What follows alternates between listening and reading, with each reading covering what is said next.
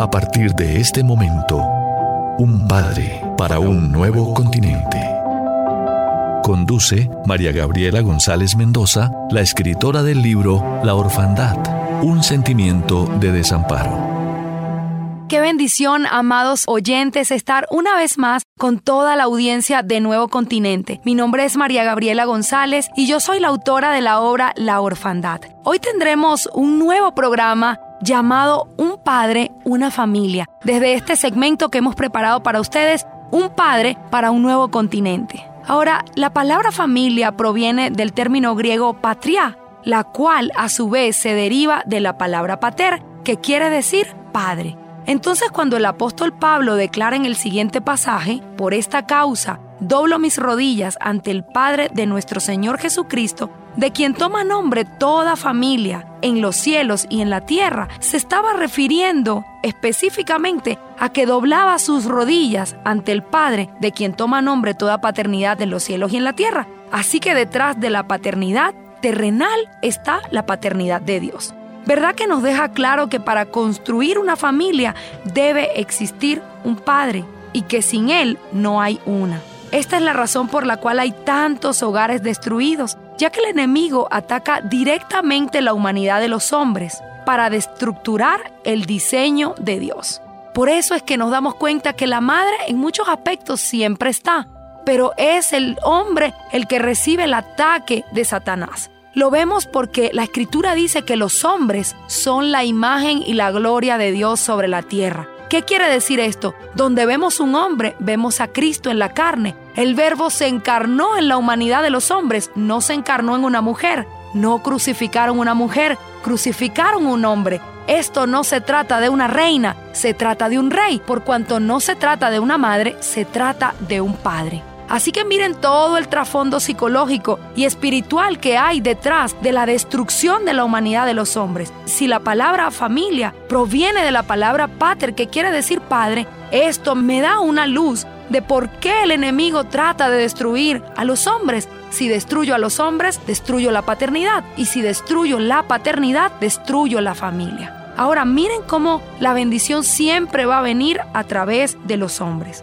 La palabra de Dios dice en Efesios 1.3, bendito sea el Dios y Padre de nuestro Señor Jesucristo, que nos bendijo con toda bendición espiritual en los lugares celestiales en Cristo. ¿Qué quiere decir esto? Que quien bendice es Dios en calidad de Padre. No dice bendito sea el Creador, no dice bendito sea el proveedor, no dice bendito sea el ayudador, dice bendito sea el Dios y Padre Así que también nos podemos dar cuenta, cuando Jacob bendice las doce tribus de Israel, es el padre en calidad de esa paternidad, de esa autoridad que Dios le dio a Jacob, que bendice sus doce hijos. Hijos que caminarían específicamente por el destino profético que su padre había declarado a cada uno de ellos. Hablaba en estos días con Marcelo Cezán, este actor colombiano, y él decía cómo su padre le había dicho, tú no vas a ser un futbolista y estas palabras marcaron para siempre su vida, a pesar de tener un gran talento para jugar fútbol. Él hoy en día entiende y lo reconoce. Y es cierto, si un padre te bendice, eres bendecido. Pero si un padre te maldice, realmente vas a caminar en función de la maldición que ese padre haya declarado sobre ti. Y miren la fe que tenía nuestro Dios, que nos bendijo antes que lo pudiéramos conocer porque dice, bendito sea el Dios y Padre que nos bendijo con toda bendición espiritual. Y saben, la paternidad de Dios y su bendición es así como tener una cuenta con millones de dólares en el banco y no saber que está nuestro nombre. Apenas cuando conocemos a Dios como papá, es que comenzamos a poder sacar todo aquello que está contenido en las riquezas de la paternidad. Así como los patriarcas bendijeron a sus hijos a lo largo de la escritura,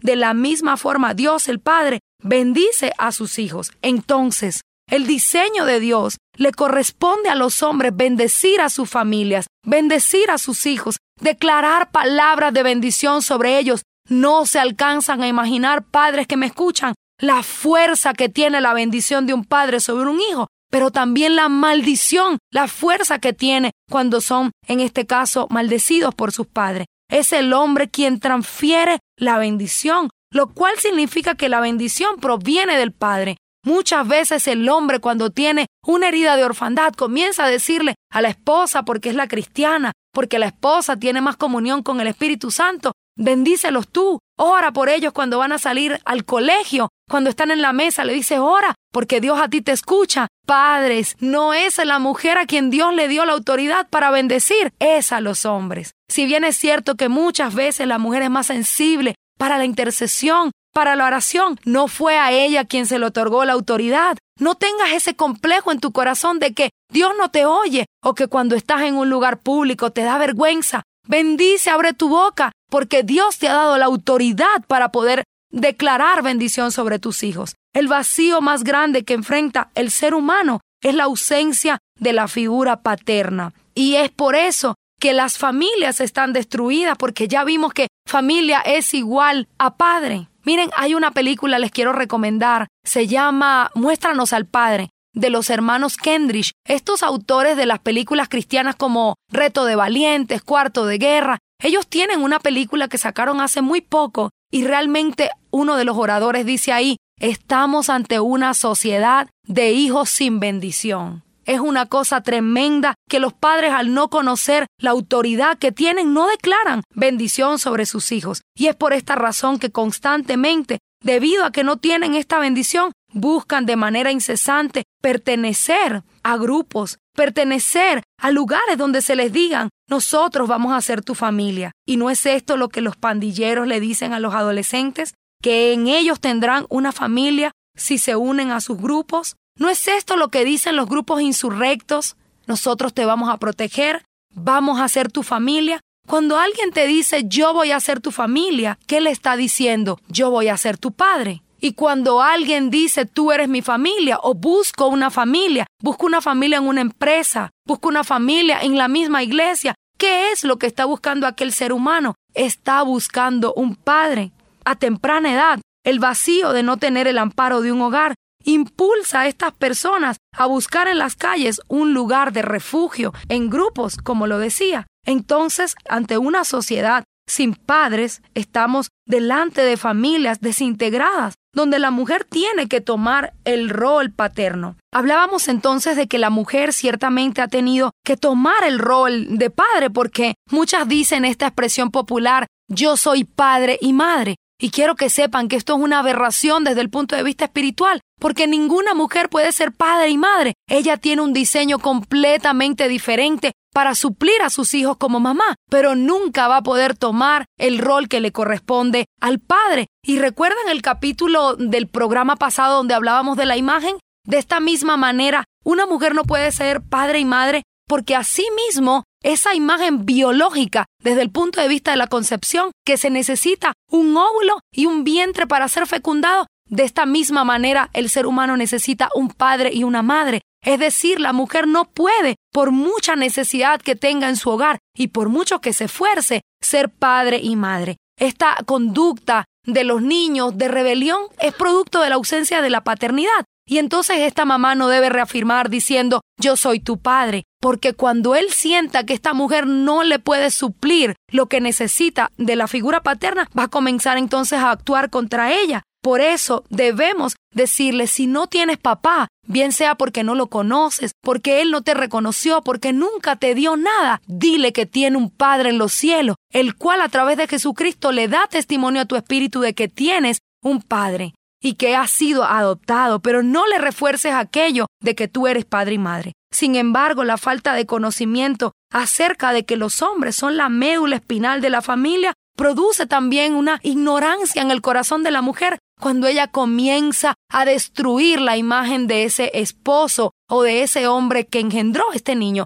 Comienza a decirle tu papá no sirve, tu papá no te da nada, no llama. Y todo esto, miren, madres que me oyen, lo que hace es destruir la imagen de sí mismo, la imagen que ese niño tiene acerca de quién es. Porque mire, no va a haber forma de luchar contra eso. La naturaleza biológica y espiritual no se puede contradecir. Yo les voy a poner un ejemplo con la ley de la gravedad. Por aquello de que hay leyes espirituales que obran de pleno derecho, aunque usted no lo quiera aceptar. Si yo me paro de un piso 100 y comienzo a decir que no hay ley de gravedad, que no creo en ella, por más que reniegue de la ley de gravedad que opera en la tierra y me lanzo desde ese piso 100, créame que va a sufrir las consecuencias y estas serán fatales. De la misma manera, madre, no le diga a su hijo que su padre no sirve, que usted es padre y madre. No refuerce las conductas negativas porque ciertamente como dice el libro de Eclesiastés, el que bate la leche tendrá mantequilla. Si hace eso, va a destruir la imagen de su hijo, la imagen de Dios en él. Y por supuesto no le va a gustar todo lo que estas consecuencias van a traer, porque entonces estará ante niños llenos de depresiones, niños con baja autoestima, rebeldes incontrolables tratando de llamar la atención. Las consecuencias de todo esto serán nefastas y van a comenzar incluso a verse desde muy pequeños en los salones de clase, en lo que los profesores dicen de estos niños. Y entonces ellos, a través del vacío, por sentirse incomprendidos, porque esta madre le dice yo trabajo y te doy todo, pero aún así tú eres rebelde, porque ella no entiende esta violencia, este verbo de violencia que ejerce contra él al destruirle su padre y al destruirle su figura paterna. Esto es una artimaña tremenda de Satanás para destruir el ser humano por completo. Si destruyo la paternidad, destruyo la familia. Y si destruyo la familia, destruyo la sociedad y por ende destruyo la iglesia y la nación. Porque ciertamente suena como engrandecer en gran manera a los hombres, de decir un hombre puede generar una identidad, una familia, una iglesia, un continente. Claro que sí. Dios por eso le dice al ser humano, yo soy tu familia. Le está diciendo, yo soy tu padre. Yo te hice miembro de mi familia. Yo soy para ti un refugio. No hay que reforzar conductas negativas. Es importante que el Padre que nos escucha pueda comprender la envergadura y el honor y también el privilegio de lo que significa tener la representación de Dios como Padre. Quizás en esta destrucción de no haber tenido padre, tampoco tuviste una figura paterna y tampoco crees en Dios, ni siquiera tú, persona que me escucha, pero ciertamente, como decía, las leyes que se han establecido en la Escritura obran de pleno derecho. Es por esto que no hay forma de renegar. Si Dios lo dice, así es, así como la ley de la siembra y la cosecha. Ahora, es importante entonces que veamos lo que dice la escritura en este sentido de estar desamparado. Ya que no eres extranjero ni advenedizo, sino miembro de la familia de Dios. Efesios 2 del 18 al 19. Somos miembros de la familia de Dios. Ya no tienes que estar buscando sustitutos de padre, sustitutos de familia. Dios mismo te va a quitar ese dolor de no haber tenido un padre y te va a ser miembro de la familia de Dios. Oye lo que dice la escritura en el Salmo 68, 6. Dios hace habitar en familia a los desamparados y saca a los cautivos a prosperidad. ¿Qué les parece saber que no importa si no has tenido padre? Perdona a la persona que te engendró y ven a las aguas gratuitamente. Eres miembro de la familia real, miembro de la familia más importante, miembro de la familia de Dios. Con esto quiero decirte que ya no eres un extranjero, un advenedizo, no eres una persona que está desamparada, eres un miembro y te puedes sentar a la mesa de tu Padre Celestial. Gracias, amables oyentes de Nuevo Continente, por habernos escuchado en este nuestro programa Un Padre para un Nuevo Continente. La invitación es el sábado 10 de la noche para que estén con nosotros en un episodio más de nuestro programa Un Padre para un Nuevo Continente. La orfandad es un sentimiento de desamparo que está en el alma del ser humano debido a la ausencia de la figura paterna y esta conduce al aislamiento, la soledad, a creer que la persona es incapaz y que está descalificada para muchas cosas. Tal estado trae como resultado la pérdida de identidad